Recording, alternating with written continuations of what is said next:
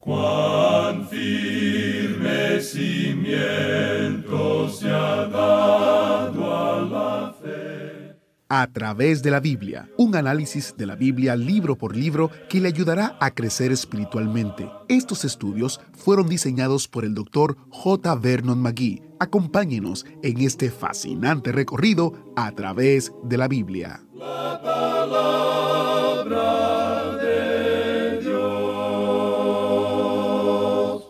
Bienvenidos a A través de la Biblia, el programa donde conocemos a Dios en su palabra. Soy su anfitrión Heiel Ortiz y le pido que abra su Biblia en Romanos capítulo 14 mientras oramos para iniciar nuestro estudio bíblico de hoy. Padre eterno, nos encomendamos a tu palabra para que ella nos enseñe tu voluntad.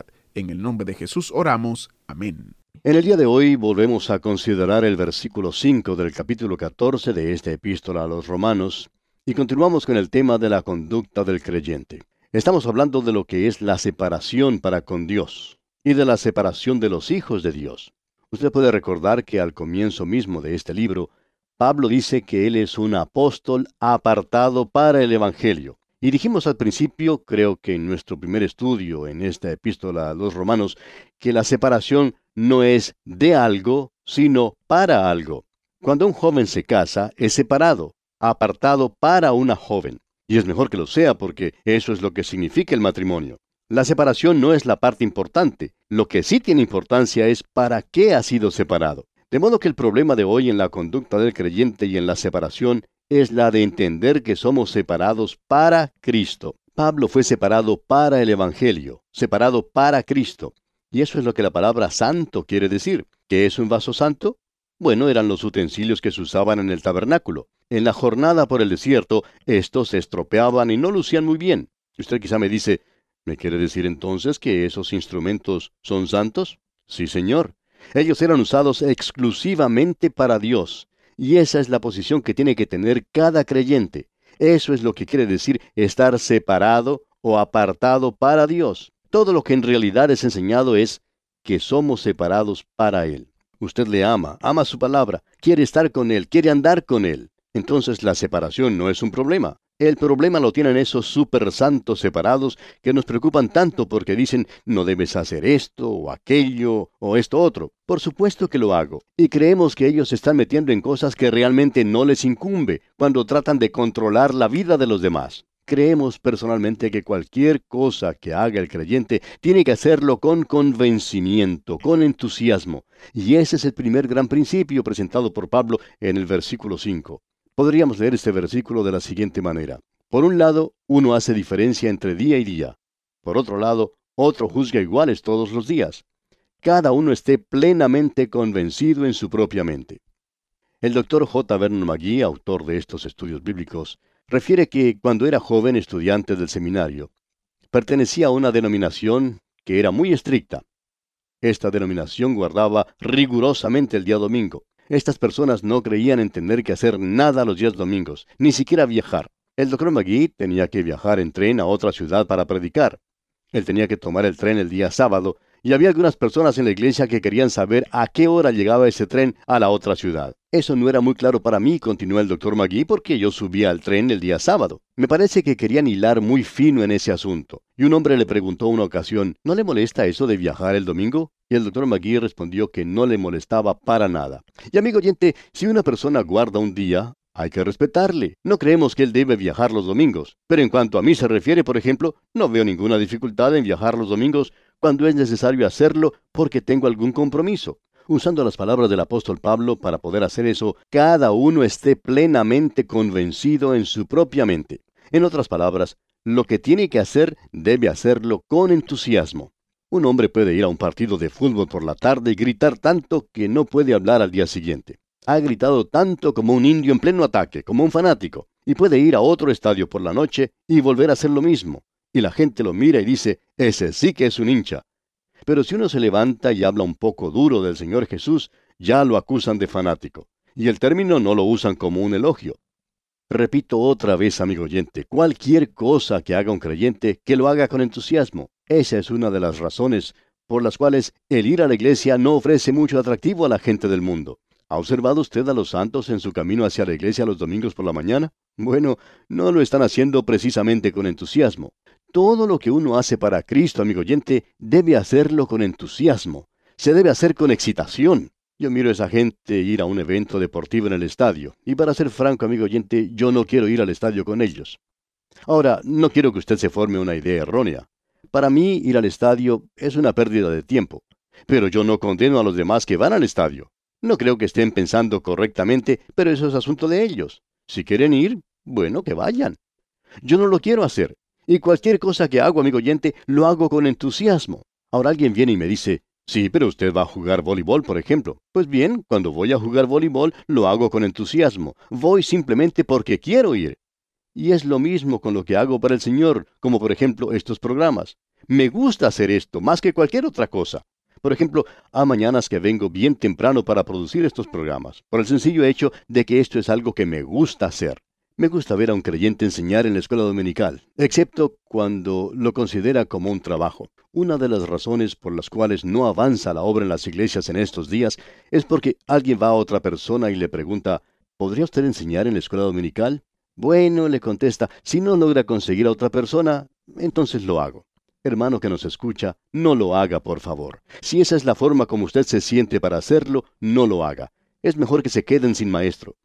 Creemos que hay personas que están cometiendo un pecado al hacer algunas obras en la iglesia, porque lo que debemos hacer, y este es el primer gran principio o norma, es que tenemos que estar convencidos en nuestra propia mente. Consideremos ahora el asunto de las cosas dudosas. Un grupo de niñas se aproximó al pastor un día y le preguntó, ¿Cree usted que es malo para el creyente el baile? Y la respuesta creemos que les sorprendió un poco. El pastor dijo, Bueno, creo que para mí está bien, pero está mal para ustedes. Ellas se quedaron con la boca abierta y le dijeron, ¿Qué quiere decir con eso? El pastor les contestó, Yo no tengo ningún interrogante en cuanto a eso. Si yo quisiera bailar, lo haría con entusiasmo, pero no lo hago. El asunto es que ustedes sí tienen un interrogante sobre ese asunto. Cualquier cosa que hagan, tienen que estar plenamente convencidas de ello. Ustedes no tendrían que haber venido a preguntarme eso si hubiesen estado plenamente convencidas de este asunto en su propia mente. Nadie va a preguntar si tienen o si pueden ir a un partido de fútbol, por ejemplo. Ellos van, y van con entusiasmo. Ahora permítanos aclarar aquí, amigo oyente, que no le estamos diciendo a nadie lo que debe hacer. Lo que estamos diciendo o lo que estamos señalando es un gran principio. Si usted se está preguntando a sí mismo sobre algo que está haciendo, entonces está mal. Pero quizás no está mal para mí pero estoy seguro que está mal para usted. Simón Pedro siguió al Señor de lejos. Él fue esa noche al patio del sumo sacerdote. En nuestros días, en ese lugar se levanta una iglesia que se llama el Canto del Gallo. Está afuera de las murallas de la ciudad. Y estamos convencidos que Simón Pedro no debió haber ido a ese lugar esa noche. Juan aparentemente tenía una casa en Jerusalén y quizá conocía a mucha gente allí. Él fue a ese lugar, pero él no negó al Señor. Simón Pedro, en cambio, sí lo hizo. Ahora estaba bien para Juan el ir pero no para Simón Pedro. Y conviene indicar aquí que debemos estar convencidos en nosotros mismos. Juan, por ejemplo, no tenía ningún problema. Pero este hermano débil, Simón Pedro, sí los tenía y no debió haber ido. El hermano débil es el hermano separado hoy. Y eso quizá parezca un poco extraño, pero esas personas son las que han establecido un pequeño sistema, por así decirlo, y, se ponen a decir yo no hago esto y no hago aquello tampoco. Unos jóvenes en una escuela tenían la costumbre de jugar con un poco de agua de vez en cuando.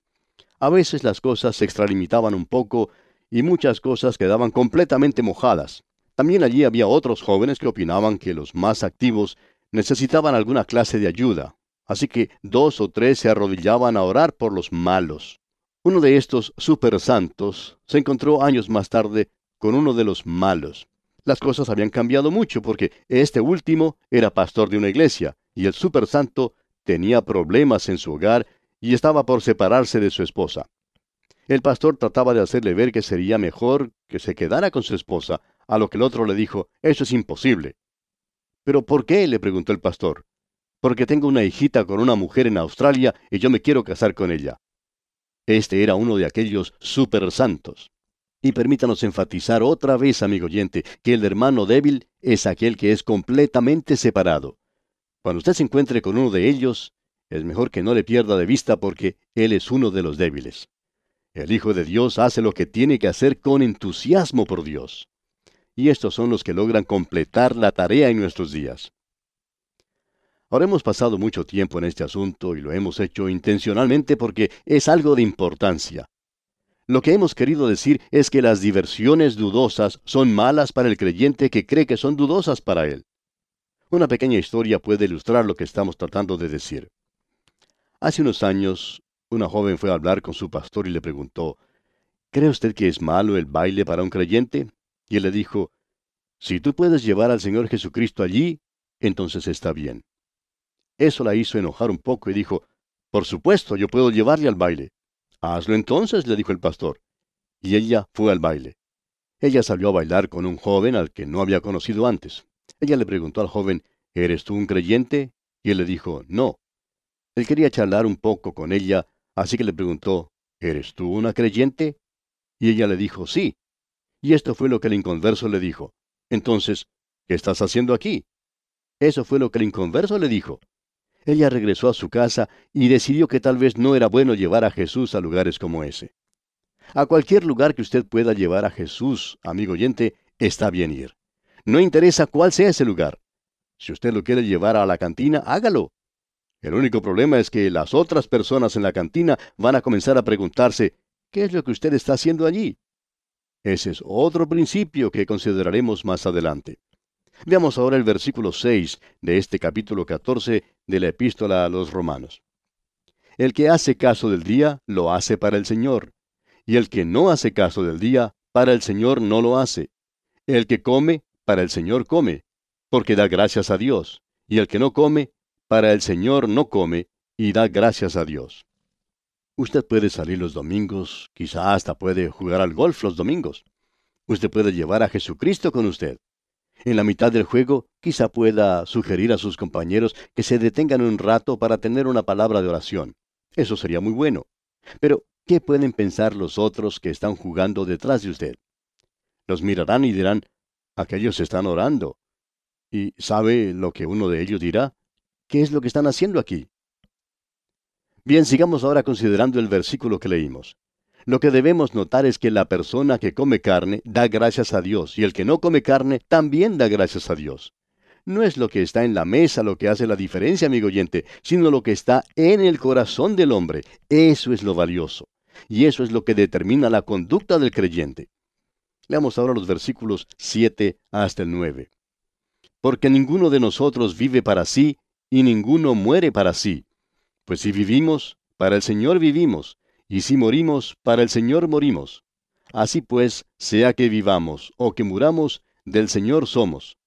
Porque Cristo para esto murió y resucitó y volvió a vivir, para ser Señor así de los muertos como de los que viven. Lo que debemos notar aquí es que hay muchas personas que dicen, porque ninguno de nosotros vive para sí y ninguno muere para sí. Y utilizan esto para enseñar que nuestras vidas afectan e influencian la de otros. Pero eso no es lo que se enseña aquí, amigo oyente. Es algo completamente diferente. Lo que dice es que nosotros no podemos vivir nuestras vidas aparte de Cristo. Como cristianos no podemos vivir así nuestras vidas. Pues si vivimos, para el Señor vivimos. Y si morimos, para el Señor morimos. De modo que nuestra conducta no se limita o no se mide por la cantidad de comida puesta en la mesa, sino por la manera en que nuestra vida está delante de Dios. Eso es lo importante. Y usted tendrá que rendir cuentas por las cosas hechas en la carne. Recuerde que usted tendrá que presentarse delante de Dios a decirle lo que hizo y dónde fue. Y eso no va a ser un asunto de carne en la mesa, sino que va a ser un asunto de su relación con Él cuando se sienta a la mesa. Y usted puede estar sin Dios aun cuando no coma carne. Y también puede estar sin Dios comiendo carne, por supuesto. Eso es lo que debemos notar aquí. Llegamos ahora con el apóstol Pablo a los versículos 10 hasta el 12 de este capítulo 14 de su epístola a los romanos. Pero tú, ¿por qué juzgas a tu hermano? O tú también, ¿por qué menosprecias a tu hermano? Porque todos compareceremos ante el tribunal de Cristo. Porque escrito está, Vivo yo, dice el Señor, que ante mí se doblará toda rodilla, y toda lengua confesará a Dios. De manera que cada uno de nosotros dará a Dios cuenta de sí. Yo nunca he podido comprender por qué la gente quiere ir a Belén en la Navidad. No hay ninguna estrella allí. Pero la Biblia termina diciendo allá en Apocalipsis capítulo 22, versículo 16, Yo soy la raíz y el linaje de David, la estrella resplandeciente de la mañana.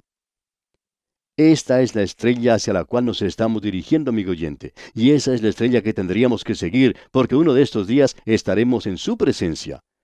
Es por eso que Pablo dice en la primera parte del versículo 13, Así que ya no nos juzguemos más los unos a los otros.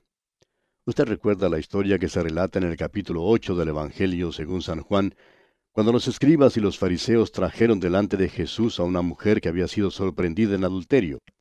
Jesús les dijo, El que de vosotros esté sin pecado, sea el primero en arrojar la piedra contra ella. Y ninguno de ellos arrojó ninguna piedra ese día.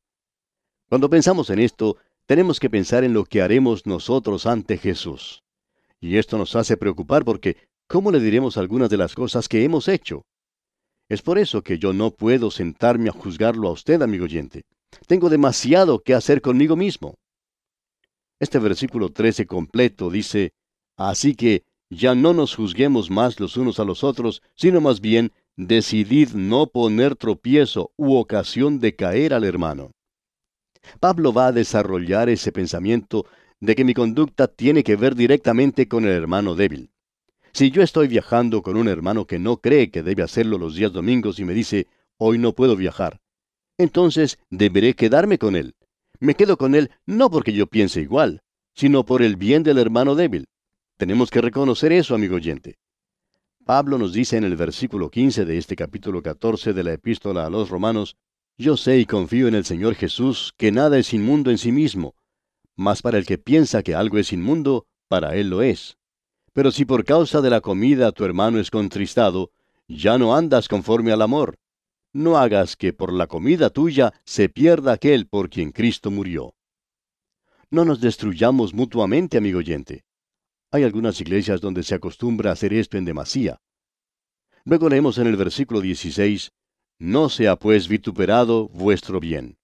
En otras palabras, la libertad cristiana que usted tiene puede ser causa de criticismo necesita tener cuidado. En el versículo 17 leemos, porque el reino de Dios no es comida ni bebida, sino justicia, paz y gozo en el Espíritu Santo. Este versículo ha sufrido mucho abuso. Tiene que ver con la conducta. En otras palabras, es una esfera celestial de la vida donde la palabra y el Espíritu de Dios gobiernan, y cuyo órgano en la tierra es la iglesia. Es por eso que nos dice que el lado espiritual es el de importancia. Entonces Pablo desarrolla ese pensamiento. Un expositor bíblico, el doctor Stifler, dijo, Dios reina en todas partes, pero hay una región donde Él gobierna por medio de fuerzas y leyes espirituales solamente. El doctor Stifler, comentarista bíblico, dijo eso y tiene que ver directamente con la iglesia de hoy. Jesucristo no puede hacer lo que el mundo hace. El hombre es totalmente incapaz de ver o entrar en ese reino sin primero tener un nuevo nacimiento. Y no tiene nada que ver con el comer o el beber o con el ayuno o con el dejar de comer carnes los viernes o no comer cerdo o hacer una dieta vegetariana. Estas cosas son pura basura y simplemente las tradiciones de los hombres. El Señor Jesucristo dijo que la gente estaba comiendo y bebiendo en los días de Noé. Estaban hablando sobre si era bueno o no comer carne o dejarla de comer. Qué bueno es llegar a comprender que tenemos que ser guiados, gobernados por medio de principios espirituales. Algunos pensarán que este capítulo 14 es tan importante como el capítulo 8 de Romanos. Bueno, no sentimos lo mismo, pero le estamos dando mucho tiempo a su consideración porque cubre un área de mucha controversia. Lo que aquí se menciona ha llevado cándidamente a algunos santos que son súper críticos a creer que ellos son tan separados para Dios que miran en sus propias vidas y no hayan nada que esté mal. Sin embargo, muchos de ellos se han entregado por completo a la chismografía y a una chismografía maligna. Algunos hasta son deshonestos en la forma de actuar con los demás. Ahora no estoy hablando de algo que no conozco. Lo conozco muy bien porque he tenido ocasión de tratar con algunas de estas personas. Y he descubierto que tenemos que tener cuidado con la persona que lleva una Biblia grande debajo del brazo. Es conveniente prestar atención a esta clase de persona. Es necesario notar que no hay ciertas leyes escritas que los creyentes deban seguir, sino que hay ciertos principios que debemos aplicar a nuestras vidas. Es por esos principios que hemos dedicado tanto tiempo a esta porción en particular. Bien, antes de leer el versículo 18 de este capítulo 14 de Romanos, quisiera repetir lo que dice el versículo 17, donde Pablo expresa que el reino de Dios no es comida ni bebida, sino justicia, paz y gozo en el Espíritu Santo. Esta es la única referencia al reino de Dios que se hace en esta epístola. Y personalmente no creemos que sea un sinónimo del reino de los cielos que se menciona ya en el Evangelio según San Mateo, que gozará su punto final en el reino milenial y mesiánico aquí en la tierra. Creemos que el reino de Dios abarca todo lo que existe en el universo creado por Dios. En ello encontramos a la iglesia. Y creemos que Pablo está haciendo referencia a ella. Es mucho más grande y amplia. Y allí incluye el reino de Dios sobre toda su creación. Creemos que el doctor Lang ha dado una buena definición sobre esto. Él dijo, es la esfera celestial de la vida en la que la palabra y el Espíritu de Dios gobierna y cuyo órgano en la tierra es la iglesia. Pensamos que ese es el término usado por nuestro Señor Jesucristo. Él dijo allá en el Evangelio según San Juan, capítulo 3, versículo 3, De cierto, de cierto te digo, que el que no naciere de nuevo no puede ver el reino de Dios. Esa es la esfera celestial de la vida en la que la palabra y el Espíritu de Dios gobierna. Antes habíamos mencionado también lo que dijo el doctor Stifler, otro comentarista bíblico, quien dijo que Dios reina en todas partes, pero existe una región donde Él gobierna solo por medio de fuerzas o leyes espirituales. Y eso es en el área de la vida del creyente. El hombre es totalmente incapaz de ver o entrar en este reino sin tener un nuevo nacimiento. Este reino no tiene nada que ver con el comer o el beber o ayunar o con dejar de comer carne los viernes o no comer cerdo o tener una dieta vegetariana como hemos mencionado ya. Esas cosas no tienen nada que ver con ello. Ahora, la justicia aquí tiene el mismo significado que hemos encontrado en las otras porciones de esta epístola a los romanos. Quiere decir estar bien con Dios. Significa haber vivido una vida agradable para Dios. Y en el Espíritu Santo esto va con la justicia y tiene que ver con nuestro andar. Nuestro andar en el Espíritu. Es más práctico que teológico. Es más moral que oral. Es una justicia en el Espíritu Santo más que una justicia en Cristo. Ahora el gozo es algo que está ausente de muchas de las vidas de los creyentes. El fruto del Espíritu tiene que tener gozo en nuestras vidas. Ahora esto no quiere decir que siempre tiene que andar sonriendo como una propaganda de un dentífrico. Algunas veces hay maestros de ceremonia que por falta de otra cosa que decir nos invitan a todos a sonreír. Hace mucho tiempo descubrí que no tengo que sonreír simplemente porque me lo pide el maestro de ceremonias. Esto no indica nada en cuanto a si tengo a Cristo o no lo tengo. Creemos que es relacionado directamente con el gozo que uno tiene en su corazón. Y bien, amigo oyente, vamos a detenernos aquí por hoy porque nuestro tiempo una vez más ya ha tocado a su fin. Que las bendiciones del Señor sean su fiel compañía, ahora y siempre. ¿Fue de ayuda para usted el estudio de hoy? ¿Desea enviarnos algún comentario de lo que ha estado escuchando? Entonces escríbanos, no espere más. Nuestro correo electrónico es atv@transmundial.org. atv@transmundial.org. Si desea recibir las notas y bosquejos de lo que estamos estudiando, Suscríbase gratis en nuestra página en internet a través de la biblia.org barra notas. A través de la biblia.org barra notas. Hemos llegado al final por el día de hoy. Díganos, ¿fue de ayuda para usted el estudio de hoy? ¿Desea enviarnos algún comentario acerca de lo que ha estado escuchando? Entonces escríbanos, no espere más. Si desea recibir las notas y bosquejos de lo que estamos estudiando, suscríbase gratis en nuestra página en internet a través de la biblia.org barra notas. A través de la biblia.org barra notas. Si desea escuchar nuevamente el programa o si se perdió alguno de ellos, visite a través de la biblia.org. Repito, a través de la o escriba al correo electrónico atv@transmundial.org. atv@transmundial.org. A través de la Biblia.